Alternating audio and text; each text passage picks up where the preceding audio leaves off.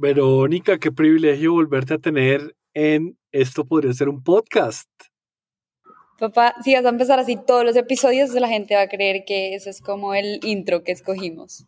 Pero es que como tú eres tan ocupado en tu vida, estás tan ocupado trabajando para crear contenido y para pensar, entonces es muy difícil contactarse contigo. Mentira. De hecho, aprovecho para un muy buen tip que tú siempre me has enseñado y es que uno tiene que tener espacio en la agenda para que le pasen cosas random. O sea, si mañana lo llama uno el presidente y le toca irse a reunirse con el presidente, uno no, no puedo, es que tengo todo el día ocupado. ¿Cómo, cómo es que es esa, ese tip? Que, pero eso, no, eso lo aprendí también de otros, de otros directores generales y es que uno tiene que tener tiempo en su agenda para cosas inesperadas. O sea, el ejemplo que tú pones es cierto. Uno no puede, si lo llaman mañana de, no pongamos el presidente, pero sí pongamos el alcalde, eh, pues uno tiene que tener tiempo para ir. No puede tener, no tener nunca agenda para no ir. Eso es. Pero bueno, qué buena, qué buen, qué buen espacio. Volvemos a.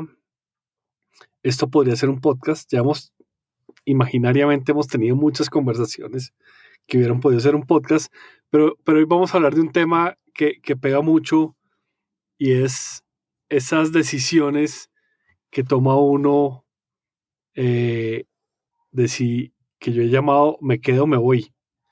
Y, y, vamos a hablar de esas renuncias que tú estás pasando incluso por una de ellas eh, y, y, le pasan a uno todo el tiempo en los, en los espacios, ¿no? Sí, y además me encanta como tener tu visión también porque mucha gente te ha renunciado a ti, digamos que a mí hasta el momento nadie, nadie me ha pasado una carta de renuncia, digamos, pero creo que está chévere como ver esas dos visiones y lo que decíamos también antes de empezar esta conversación es que esto puede ser algo muy millennial eh, y yo sé que que suena un poco como hoy en cosas que harían los millennials, renunciar para buscar su propósito y suena un poco chistoso, pero es real, papá, no sabes el impacto que tuvo ese podcast que yo grabé como contando mi historia, de verdad me sigo sorprendiendo de que la gente es como, wow, necesitaba oír eso, necesitaba como no sé, sentirme, me siento identificada, me pasó igual, me está pasando parecido, no sé qué hacer.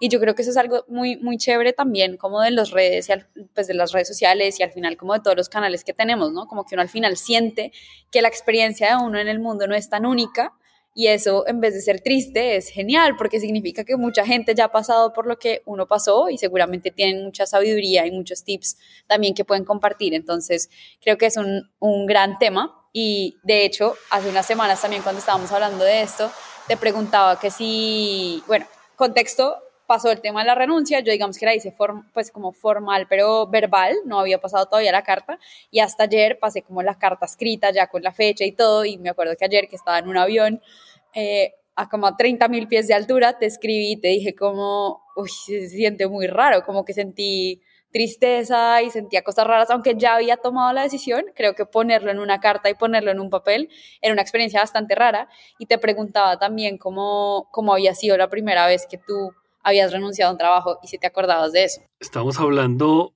del año y estaba mirando notas, como sabes yo tenía un blog y ahí anotaba muchas cosas y estaba mirando cosas eh, y te estoy hablando de julio, junio del 2011 más o menos. Yo estaba trabajando en un hospital, era médico eh, y tenía pues una buena posición, tanto asistencial como administrativa. Y, como puse yo en ese momento, me, llegó como una, como un llamado interior, eh, como tú dices, para revivir esa chispa perdida. Eh, y a veces le entra a uno como esa necesidad de cambiar, eh, y, lo que yo pensaba en ese momento, que, después lo descubrí, es la, la vida consiste en tomar opciones. Eh, había una periodista chilena que decía que no hay nada como el alivio de contar con nuevos caminos para saber en dónde está uno parado. Y yo creo que esas cosas le pasan a uno. Yo, yo sí, yo dentro, dentro de mi plan de carrera, porque así lo, así lo, así lo, así lo construí por lo menos mentalmente, eh, yo quería trabajar en un laboratorio farmacéutico. Eh, y estaba trabajando, como te digo, en un hospital con una buena posición, buenas cosas, eh, y aparece la oportunidad y digo, bueno, me, me, la pregunta que te decía ahora, ¿me quedo o me voy? yo decía, me levantaba un día diciéndome, no, yo me quedo, al otro día me levantaba diciendo, yo me voy, y ahí, y ahí pasaba. Me acuerdo que esta conversación la tuve con mi papá y él me decía, maestro, ¿qué le pasa? Está en un buen sitio para trabajar, tiene una muy buena posición, ¿cómo sí que se va a ir? Eh, y yo dije, bueno, pues comenzamos a, hacer eso y decidí tomar la decisión de renunciar, que además es una, una decisión muy valiente, eh, porque uno, uno o puede esperar a que lo voten, que es una opción, pero cuando uno decide sobre su propio futuro, me parece primero, y es una de las primeras conclusiones, es una decisión valiente. No es fácil, pero es una decisión valiente. Entonces, y yo creo que lo que decía ahora, uno, uno interiormente sabía que necesitaba, que necesitaba cambiar y, por, eso, por eso lo toma uno. Eh, yo creo que, yo creo que las yo creo que la vida no es, no es lo como la sufrimos, porque algunos sufren sus trabajos, eh, sino es las oportunidades que perdemos. Esta mañana tuve una conversación con una persona eh, muy buena, con muy buenas capacidades que, renuncia de la organización. Eh, y hablábamos un poco de son señales que le mandan a la vida. Después en otro lado o en otra vida le van a decir a uno, yo le mandé tres propuestas, tres salvavidas y usted no aceptó ninguna. Entonces yo creo que un primer mensaje son, son esas oportunidades que se pueden perder que uno al final no las contabiliza, ¿no? Que también yo siento que es un poco la, la, razón por la que esto es un tema de valentía, yo también siento que es porque hay una incertidumbre detrás, sobre todo si tú estás renunciando a algo que no conoces. No necesariamente estás renunciando a no tener trabajo, sino como posiblemente moverte de un sector. También uno se va volviendo como somos seres de costumbres, de entornos y pues después de cierto tiempo en un trabajo casi que se vuelve familiar la cosa. Yo sé que muchas empresas tienen como eso muy claro y buscan incentivar a la gente y ponerle retos nuevos, pero al final, después de cierto periodo de tiempo, tú ya empiezas a sentir que todo eso es básicamente como ya, ya, ya le tienes el tiro, digamos. Entonces, yo creo que también lo que más miedo da también de renunciar es como volver a empezar desde cero, porque cada organización, así tú tengas 30 años de experiencia, cada organización se va a sentir como si estuvieras empezando de cero cada vez que te mueves de una a la otra. Entonces, yo creo que ahí hay eso y lo que dices ahorita de las oportunidades también me parece que es súper, súper valioso y lo, mismo, lo de decidir el, el rumbo de nuestra, de nuestra vida, pero pues a veces es, es complicado por lo que mucha gente tiene muchas expectativas de lo que uno debería hacer y hay algo que uno no se para a darse cuenta, pero la vida de uno es la vida soñada de muchas otras personas. El trabajo que alguien tiene hoy es el trabajo que muchos otros han soñado por muchos años. Entonces es como no entienden por qué carajos uno estaría dispuesto a, a, renunciar a esta vida que parece perfecta, a esta oportunidad que parece tenerlo todo, para ir a buscar algo más. Pero yo creo que cuando llega esa pregunta de para dónde me, o sea, si esta pregunta de si me quedo, me voy, me muevo o no, creo que llega en un momento en el que uno ya no está teniendo lo que necesita del entorno. Si uno estuviera teniendo lo que necesita el contexto, esa pregunta casi que no llega o llega muy pasito.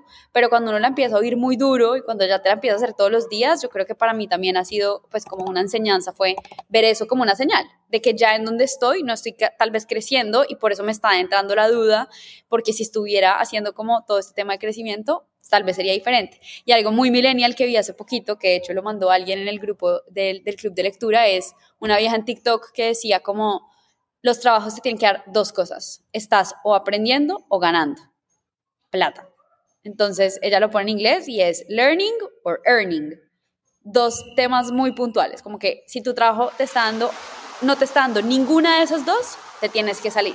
Si te está dando una, pero estás buscando la otra, tal vez sea momento de como hacer un cambio. Pero eso me pareció chévere, me parece un concepto bien millennial eh, y, también pues como que lo hablan en el podcast y lo hemos hablado contigo también, como de no todos los trabajos se tienen que hacer como con este propósito máximo. No sé tú cómo lo veas, me gustaría tener como tu opinión en, en ese tema, pero yo creo que también tenemos tantos mitos alrededor del trabajo que primero es lo que más tiempo le dedicamos, es lo que más ocupa nuestra vida y también con todo esto de la renuncia y todos estos temas, yo lo que me he cuenta es que la gente tiene mucha insatisfacción con el trabajo o por lo menos tiene muchas dudas, como que, no sé, me parece que es un tema bastante interesante, pero, pero al final creo que sobrecargamos demasiado el tema del propósito con el trabajo. Y me gustaría también saber cómo, para ti como líder de una organización, o sea, porque para uno como un contribuidor individual, uno es como, no, pues yo trabajo, cobro mi cheque y me voy.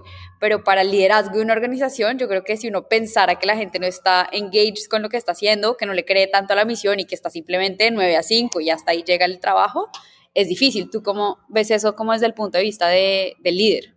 Sí, yo, yo, yo, creo que lo que tú decías ahora, de un lado está como la seguridad y la rutina, y sobre eso, digamos, está, está un pedazo, y de otro lado está como esa incertidumbre y esa aventura que lo, que lo obliga a uno a escoger qué lado, en qué lado quiere estar. Yo, yo sí creo, y nuevamente ratifico la conversación de hoy, que decía, eh, nunca va a ser fácil, digamos, retirarse o renunciar a algo porque uno muchas veces está pegado a las cosas. Eh, yo, yo preguntaba, por ejemplo, cuando, cuando renuncié, dije, oiga, ¿será que va a ser posible vivir sin ese reto intelectual que era ser médico de intensivo de un hospital? Eh, eh, ¿Será que uno puede vivir sin ese reto intelectual? Y resulta que uno sale de eso y se da cuenta que sí, que, que, hay, que hay incluso más retos intelectuales y hay muchas más cosas. Yo creo que desde la dirección nunca va a ser fácil porque estas son como vidas perdidas. Eh, y uno siempre se pregunta qué pudo haber hecho mejor, qué pudo haber hecho diferente. Eh, pero creo que, creo que hay, hay vida cuando se toman riesgos. Eh, y, yo creo que cargándose de generación en generación, uno, vuelvo y digo, si uno puede decir por uno mismo, sería mejor y no que decía la, la organización. Entonces yo creo que los, los que se quedan también se quedan con preguntas. Oye, ¿y por qué se fue este tipo si le estaba yendo tan bien? Me decían a mí. ¿Por qué se fue? Pues nada, porque se va uno a perseguir oportunidades, eh, a veces sin tener que fijarse en los recursos, a explorar formas diferentes de ver la vida, con una creatividad diferente. A veces, a veces uno se quiere alejar de la formalidad también y de estructuras inflexibles. Las organizaciones, a pesar de, todo lo que se ha trabajado en el mundo, son muy, son muy inflexibles y son muy jerárquicas todavía. Y hoy a la gente no le gusta. El mundo está sensible. El mundo está sensible desde el COVID, después del COVID. Las generaciones están sensibles. Entonces ya no se aguantan muchas cosas. A veces uno, como tú, se quiere ir a pensar en ideas para ponerlas en marcha sin tener que hacer un eh, PNL o, un plan de mercadeo eh, planificado.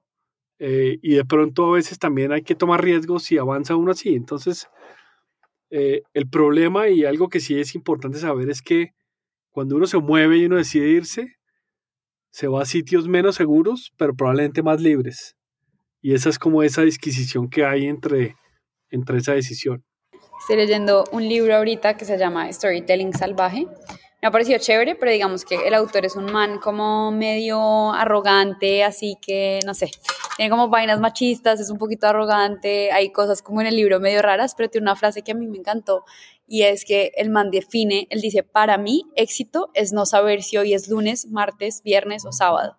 Como que vivir la vida de forma tan libre que a ti no te condiciona como, ay no, es lunes, entonces que miércoles y el trabajo, y entonces ya es fin de semana, y él tenía un concepto muy interesante también, como de que él creía, y él desde sus primeros trabajos empezó a entender que las vacaciones al final eran para la gente que estaba presa en sus trabajos y necesitaba como irse a ese periodo de tiempo. Entonces yo creo que esa definición me gustó, me pareció chévere como que, que, el éxito sea justamente sentir que todos los días tienes la capacidad de decidir qué quieres hacer. Y yo creo que eso es algo que, por ejemplo, en las nuevas generaciones aunque bueno, un, punto, papá, es que no estoy tan de acuerdo con que el mundo esté sensible. Es que yo creo que nos han echado un cuento muy largo, muchos años, de cómo somos una familia, en esta organización somos una gran familia, aquí todos nos apoyamos, eh, los, acá pues la plata es secundaria y yo creo que eso es bullshit. O sea, los negocios existen para generar valor económico y social y también en el mundo y también a través de eso tú puedes cambiar vidas y cuando generas plata tú puedes salvar y operar a niños eh, con enfermedades y salvarles una vida, como que yo entiendo, pero yo pienso que mi generación por lo menos sí está diciendo como no nos queremos comer más el cuento de que todo es un mundo de hadas. Los negocios existen para hacer plata y para generarle valor a las personas. Eh, es la misma discusión de cuando uno lo echan, un poco que creo que es algo que ha venido pasando desde el año, desde el 2022, de hecho, como con el efecto post-COVID, muchas empresas de tecnología están haciendo todos los layoffs, eso se volvió casi que común meterse a LinkedIn y ver posts de gente contando sus historias y diciendo, venga, me echaron después de 10 años de trabajar en esta organización, me echaron de Google, me echaron de Facebook, esos trabajos soñados y tan idealizados, que también generó como un, un rechazo un poco o como un gran cuestionamiento de esta generación de decir, ¿y qué más hay? Además del trabajo, ¿qué más hay?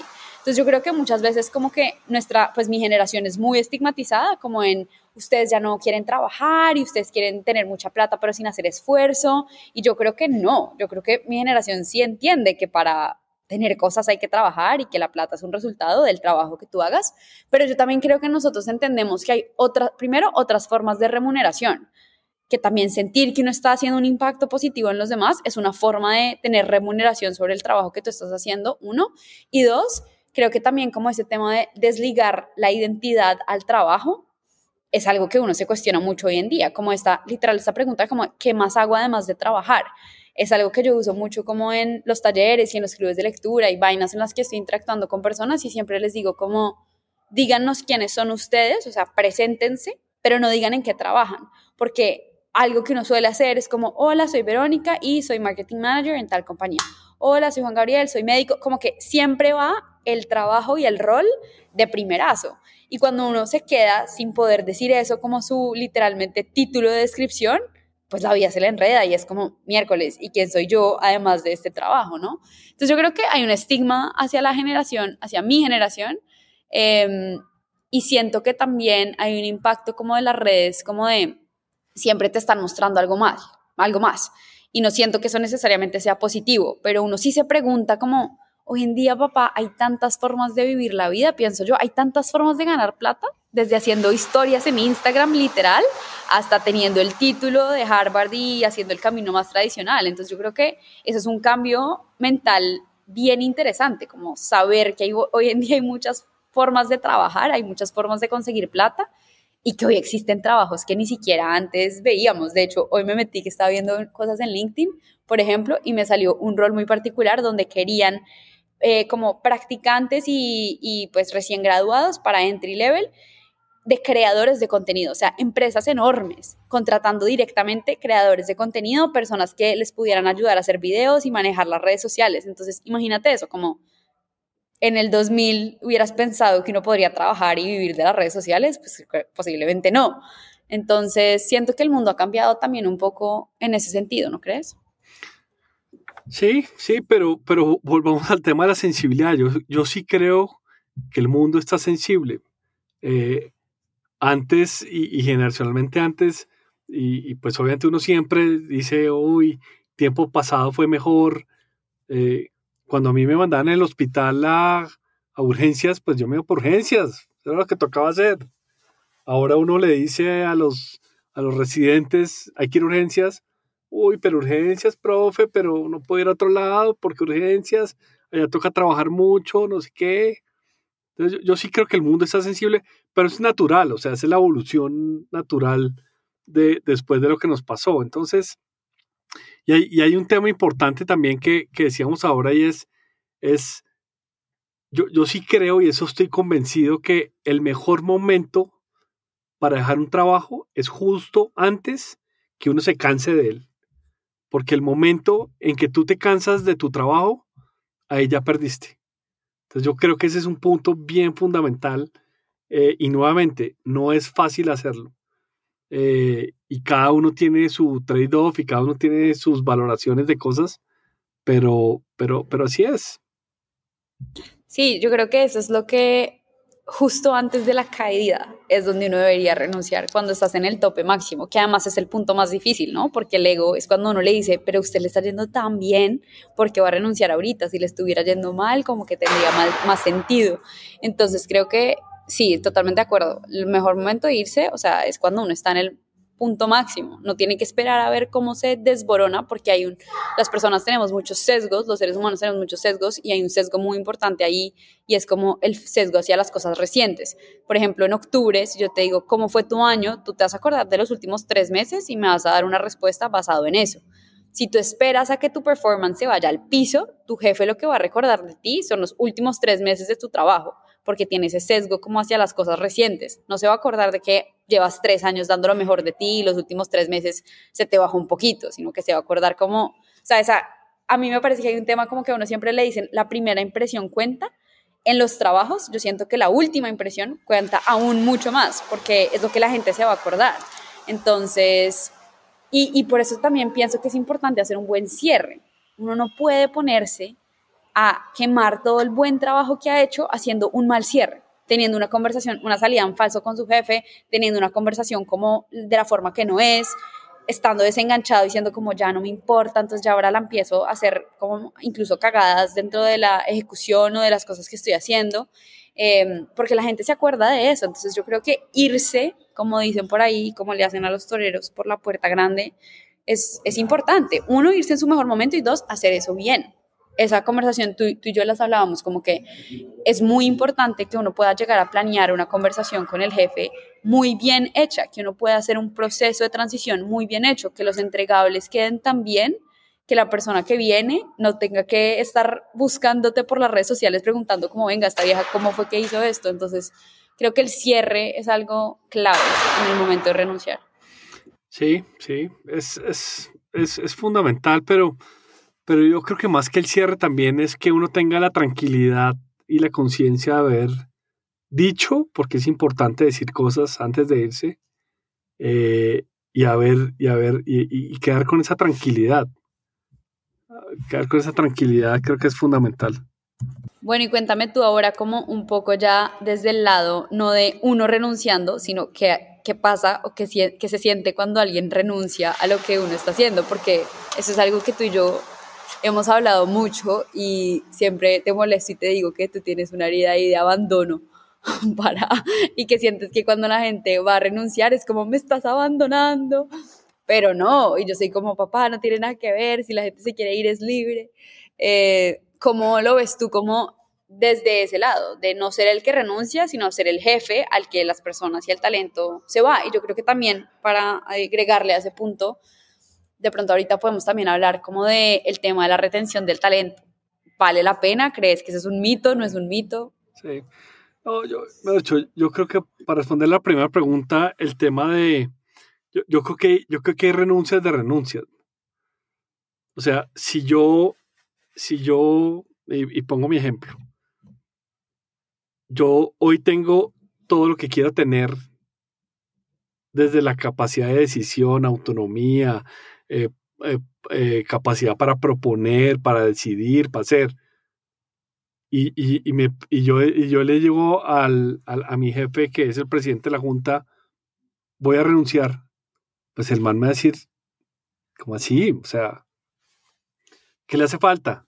No, es que me hace falta una pantalla más grande. Listo, aquí está la pantalla más grande. No, es que me hace falta un parqueadero más cerquita al ascensor. Aquí lo tiene. O sea, hay gente que renuncia simplemente por inconforme, porque así es la vida y, es, y, esas, y esas son las renuncias que yo digo, pues, pues sí, si están inconformes, pues váyanse. Hay otras renuncias justificadas y nuevamente argumentadas. Sí, pero no estoy tan de acuerdo porque al final el trabajo te puede dar beneficios hasta cierto punto. O sea, cuando el problema es interno, cuando la inconformidad no es con el trabajo, sino con el mundo. Yo lo decía en el podcast muy claramente, mi trabajo no tiene nada de malo, es un trabajo increíble, de verdad, es un trabajo soñado. El trabajo en sí era un trabajo soñado, pero cuando uno ya no está como conforme, no quiere decir que, que la organización pueda hacer, a veces la organización no puede hacer nada por ti. Es simplemente como un tema tan interno que nadie tiene la culpa, es como, pues lo siento, pero cualquier cosa, si te pongamos un Lamborghini enfrente con un moño o te demos un ultracomputador super wow, nada va a servir. Entonces, como que también. Pero por eso esas personas. Por eso esas personas hay que dejarlas ir. Cuando una persona que decide irse está desconectada emocionalmente de la organización, se tiene que ir. No hay opción. ¿Para qué la retienes? Porque tú le vas a decir, listo, te voy a poner eh, un chofer y te voy a poner que te laven el carro todos los días y te lo entreguen lavado. No, amiga, es que eso me sirve por tres meses, pero después voy a seguir quedando porque estoy inconforme y estoy desconectado, desconectada emocionalmente de la organización. Es diferente, es diferente una persona que esté conectada todavía con la organización que diga, levante una mano. Pero, pero un mensaje para la gente que nos oye y es, y, desde mi perspectiva de dirección, es no esperen a última hora para decir las cosas, porque esa es otra. Mañana me voy. Oye, tengo espacios contigo uno a uno. Hablamos todo el tiempo. Me puedes buscar cada vez que quieras. ¿Por qué tienes que esperar hasta última hora para decirme? ¿Para ponerme a correr, para ponerme a decidir, para ponerme a proponer cosas? ¿Por qué no, por qué no fuiste lo suficientemente leal a la organización y sincera para decirme, ¿sabe qué? Esto, no estoy de acuerdo con esto, con esto, con esto, y eso le permite a uno tomar decisiones más proactivas y no tan reactivas. Uy, no sé, y te digo porque he estado pensando que me pasó eso. Hay una cosa que hacía en mi compañía y es, se llama un skip level y es que tú hablas como una frecuencia, creo, creo que era como una vez al Q, donde tú hablas con el jefe de tu jefe. Entonces es básicamente saltarse un nivel. Eh, y en esa reunión, pues generalmente se hablan o de temas muy puntuales y tácticos, como proyectos específicos que uno está haciendo, pero generalmente cuando tú ya estás haciendo un skip level, por ejemplo, con un VP o con una persona mucho más senior, la persona también pues se enfoca mucho, gran parte de esa conversación, como en entender cómo es tu jefe como líder, un poco como, no, no necesariamente que te pregunte como, ¿y cómo es tu jefe? Sino como que te hace preguntas de tú cómo te sientes en el equipo. Es una oportunidad, por ejemplo, para ir, no sé, a veces la gente muy senior no tiene visibilidad de absolutamente todo lo que pasa, entonces esos espacios sirven para eso. Y también te preguntan mucho como de, ¿cómo ves? O pues a mí me pasó como, ¿cómo ves tu proyección en la organización? ¿Cómo ves que va, a ser el futuro? Y es inevitable, o sea, yo en diciembre del año pasado, yo venía con ideas de renunciar, pero yo no tenía, yo no la tenía tan clara y yo creo que en esos espacios, pues, no sé, creo que caí un poco en lo que estás diciendo. Tal vez no fui lo suficientemente transparente en ese momento, pero no fue porque quisiera ocultar algo, sino simplemente porque también no estaba tan clara en la decisión. Entonces yo siento que a veces esas cosas pasan porque uno ni siquiera sabe qué es lo que quiere. El libro que te mostré el otro día, ¿no? Como lo difícil no es decidir, lo difícil es saber qué es lo que uno quiere. Entonces yo no lo veo como una falta de lealtad, sino como estaba confundida. Yo en diciembre dije que, wow, que ya tenía un roadmap completo para todo lo que, para todo lo genial que iba a ser el 2024. Y eso pasa mucho. También lo he visto en gente que tengo conversaciones con ellos y me dicen, no, mira, ya planeé todo el próximo año, hacen los entregables súper bien y a la semana, chao, me voy. Y uno me queda como, pero esta gente no que acaba de hacer un super plan. Entonces yo siento que a veces no es como falta de lealtad, sino que uno no está tan claro. Uno a veces solo necesita como ese empujón que llega en cierto día que uno dice, listo, no voy más. Pero creo que también tienes un punto de, y, y para los que son jefes y para los que son líderes, creo que es una buena pregunta de cómo hago check-in al, al, equipo. Por ejemplo, te voy a decir algo, yo siento que mi jefe medio se lo esperaba. Yo siento que esto para, y lo noté un poco en su reacción, yo siento que esto para ella no fue una absoluta sorpresa y un shock de decir como, wow, ella hizo lo que pudo para tratar de retenerme y para tratar de, y, y que por eso es justo lo que hablábamos ahorita.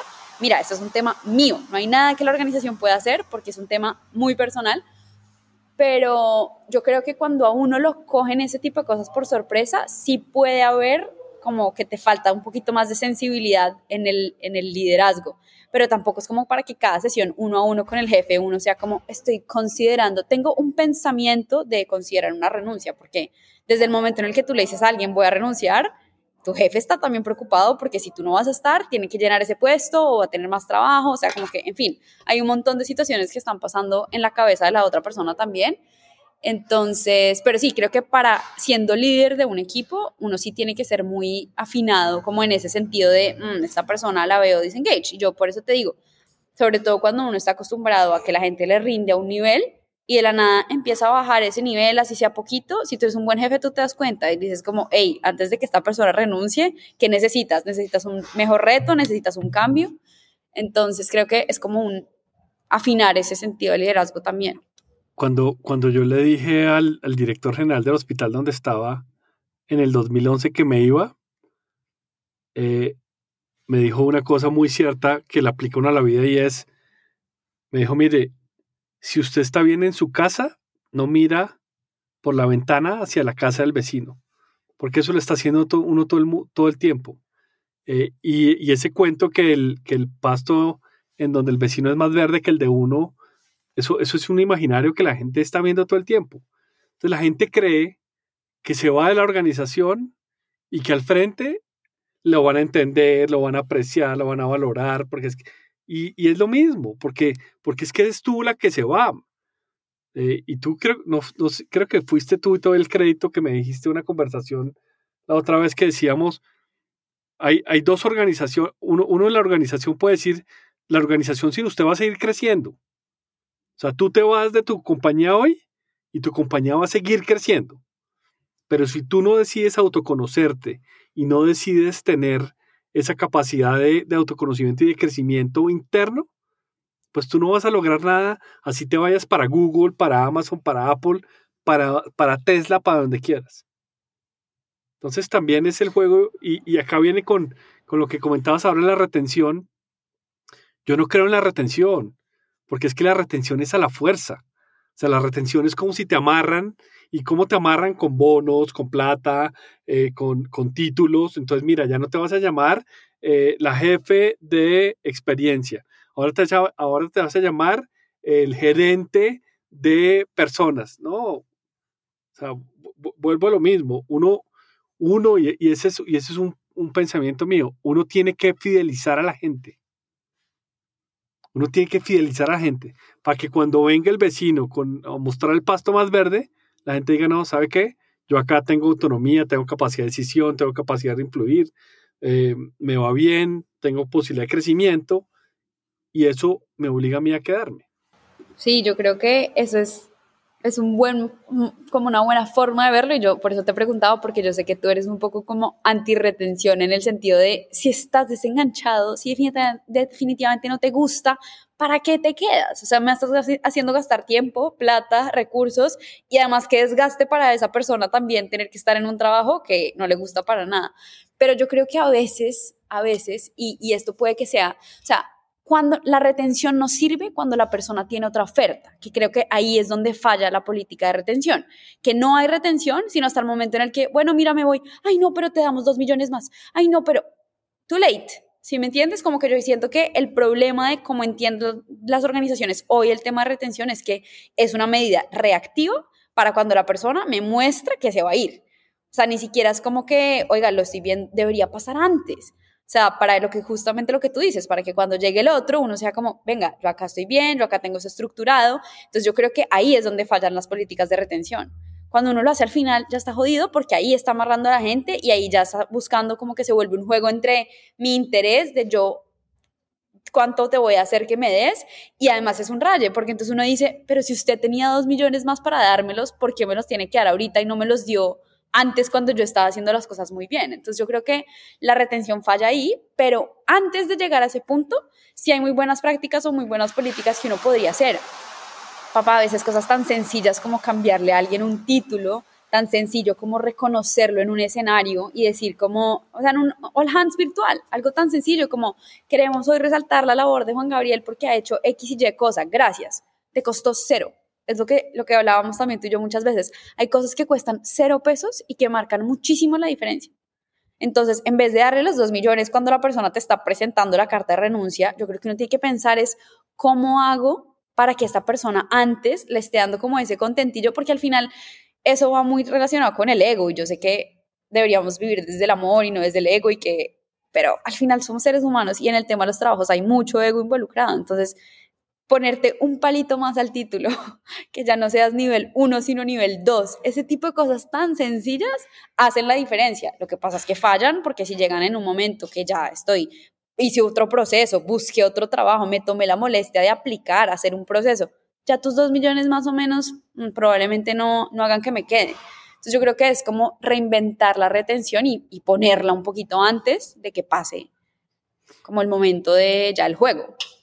Sí, pero vuelvo y digo, esto es una responsabilidad entre la persona y la organización o su jefe o el líder, como quieran llamarlo. Porque a veces siempre responsabilizamos a la organización o al jefe eh, o a las personas de la decisión que yo ya sabía que iba a tomar. Y esa es una ganancia secundaria de, de una persona. Es que yo me voy para demostrarles que me puedo ir. Es perfecto, vete. Había un profesor que decía el, famoso dicho que las ratas son las que abandonan el barco cuando se está hundiendo. Y decía un profesor, sí, eso es verdad. Pero ¿quién, ¿cuáles son las ratas? Las que saben nadar. Esas son las que al final abandonan el barco cuando se está hundiendo. Pero, pero nuevamente también hay una responsabilidad de las personas de, de dar señales de cambio. Oye, mira, por acá no es. Ojo, porque, pero no esperar hasta el último día y en el último día, en la entrevista de salida, es que mi jefe no sé qué, es que no sé qué, es que la organización tal cual, es que el otro tal cual. Oye, duraste aquí 10 años y me lo vienes a decir hasta ahora. Pues tampoco me responsabilices a mí de tu decisión. Yo creo que está ahí. Pero yo, yo, yo creo, que, yo creo que esa es como la, la, conversación. Acá nos podemos quedar hablando mucho tiempo del tema. Y quiero cerrar con una, con una metáfora bien importante, que es una fábula que, que de hecho la voy a leer, que se llama no sé si la has visto, pero, pero, pero quien empuja la vaca, ¿no? Eh, y, la historia es la siguiente, es, es un maestro que, estaba por el bosque con su discípulo, eh, cuando vio a, lo lejos un sitio pues que parecía humilde y decidió hacer una visita con su discípulo eh, y le dijo durante la caminata que tenía con el aprendiz, la importancia de conocer lugares, personas y oportunidades de aprendizaje. La casa era de madera, era una pareja de, campesinos con tres hijos, con, con, ropas, digamos, de, de, campesino y descalzos. Y el maestro le dijo al señor, que era aparentemente el padre de familia, le dijo, oiga, en este lugar no existen posibilidades de trabajo ni, ni puntos de comercio. ¿Cómo, ¿Cómo hace usted para sobrevivir? Y el hombre le dijo tranquilamente, dijo, mire, nosotros tenemos una vaquita que nos da varios litros de leche todos los días. Eh, y parte de la leche la vendemos o la cambiamos por alimentos eh, con los vecinos y el resto hacemos queso, cuajada y nos consumimos esa comida y ahí vamos sobreviviendo. Entonces el sabio después se fue y a mitad de camino le dijo a su discípulo, por favor vaya busque esa vaca llévela al precipicio y la empuja. Y el discípulo, que era, que era joven, lo miró espantado y le dijo, oiga, ese animal es el medio de subsistencia de la familia. Eh, y el maestro le dijo, por favor, vaya, cumpla la orden. Entonces, este discípulo fue, cumplió la orden, empujó la vaca eh, y ya, la vio morir y, y, se fue. Y un día el discípulo decidió regresar al pueblo donde estaba esta familia eh, y se aproximó nuevamente, pero la veía diferente eh, y, se sintió un poco triste por lo que había hecho, ¿no? Eh, entonces fue y habló con el Señor y le dijo, oiga, ¿qué pasó con las personas que vivían aquí hace como cuatro años? Y le dice el, hombre que estaba ahí, le dijo, mire, esa, esa, familia eligió el lugar y, le preguntó al dueño y le dijo, oiga, ¿cómo hizo para mejorar este lugar, para cambiar la vida? Dijo, mire, nosotros teníamos una vaca que se cayó al precipicio y se murió. Y de ahí en adelante tuvimos la necesidad de hacer otras cosas, de desarrollar otras habilidades que no sabíamos que teníamos, y así nos fue yendo bien y por eso lo que usted ve hoy. Entonces, el, el aprendiz decía, lo que su maestro buscaba era precisamente eso, Muchas veces nosotros necesitamos que alguien nos empuje la vaca, porque estamos muy acostumbrados y ahí lo tenemos. Entonces, yo creo que para cerrar este episodio con tus reflexiones finales es, sí, está bien, pero está bien irse también y está bien moverse eh, y no pasa nada. Las organizaciones deben continuar, pero uno también como persona debe continuar su crecimiento, no sea que alguien vaya y le empuje la vaca antes. Me encanta esa historia porque siento que justo para lo que estoy viviendo es muy pertinente y es lo que uno hace, como que es también incomodarse, es empujar eso y por pura necesidad uno va a sobrevivir. Yo creo que uno tal vez como que subestima un poquito eso, la capacidad que uno tiene de crear cuando uno se ve obligado a, subsistir. Por eso mucha gente decía, de hecho este libro que te estaba contando, el de Storytelling Salvaje, el man también tiene una historia parecida como del tema de usted tiene que necesitar vivir de escribir. O sea, esto le tiene que usted pagar la cuenta porque si no, usted no lo va a hacer con la precisión y con la dedicación que necesita necesariamente. Entonces, como que es una visión interesante también de a qué amarro las cosas para que la motivación sea o esto me sale bien o sobrevivo. Y es la historia de muchos emprendedores también, ¿no? Mucha gente cuando decide lanzarse full a un emprendimiento es generalmente la etapa en la que la empresa más crece, más factura y más vende porque ya dice, pucha, yo necesito que esta vaina funcione. Ya no es un side job, ya no es como que, ay, qué rico, que ojalá que funcione para darme unos gusticos extras, sino como mi vida, mi familia y mi economía depende de esto. Entonces, me parece una gran historia para cerrar este podcast, papá. Creo que mis conclusiones finales son la importancia de moverse, incomodarse, está perfecto también ser transparente, pero mm, sobre todo ser fiel a uno mismo, oírse, como conectarse con esa intuición que le dice a uno, venga, esto ya no le está funcionando. Y, y, lo que decía también en mi podcast, no tiene que ser mandarlo todo al carajo. O sea, las decisiones así radicales probablemente tampoco funcionen. Pero hacer un plan, entender que si ya no me convence y ya no me mueve, tengo el derecho y tengo la oportunidad de cambiar. Y, mm, y bueno, como que serse fiel a uno mismo en ese sentido, cuando uno ya no quiere estar más en un lugar. No, y nuevamente, no responsabilicen a la organización por decisiones propias. Esta es una decisión que seguramente la organización, por su cultura, por su forma de, hacer las cosas, eh, es como eh, empuja, es, la que empuja la vaca, de cierta manera. Pero, pero aquí también hay una responsabilidad doble y vuelvo al, mensaje del principio, es el mejor momento para dejar un trabajo es justo antes que se canse de ese, de ese trabajo. Bueno, Verónica, pues amo estos espacios contigo. Ojalá podamos hacerlos con más tiempo porque aprendo, reaprendo, vuelvo a, a recordar mi vida y el mensaje también es para ti, no solo para quien nos oye. Ya sé, papá, me encantan esos espacios de como tú te ríes de mí por decir catarsis, pero en verdad sí son, son una forma de sacarlo todo. Eh, y te voy a escribir otros temas que ya se me ocurrieron que podemos seguir haciendo. Espero que podamos ir a la frecuencia por lo menos una vez semanal, papá hagamos el, el, gran esfuerzo en nuestras agendas para poder tener estas conversaciones que creo que son muy valiosas. Bueno, ya me voy a dedicar a esto, ya, ya, voy a ser muy millennial y me voy a dedicar a hacer podcast, ¿cómo te parece? Entonces, yo, siempre, yo siempre tengo tiempo para una buena conversación. Ya sé. Bueno, para todos los que nos oyen, ya saben que estamos creando este nuevo espacio que se llama Esto podría ser un podcast, conversaciones, temas. En este, en este mismo episodio de Spotify hay una cajita debajo donde ustedes pueden escribir qué temas les gustaría que tratáramos en este podcast. Entonces escriban por ahí, los pueden mandar en Todo por Contar, los pueden mandar también por JG Sendales en Instagram. Entonces por ahí nos, nos escribimos y cuéntenos qué otros temas querían, quieren que compartamos en estos espacios de Esto podría ser un podcast.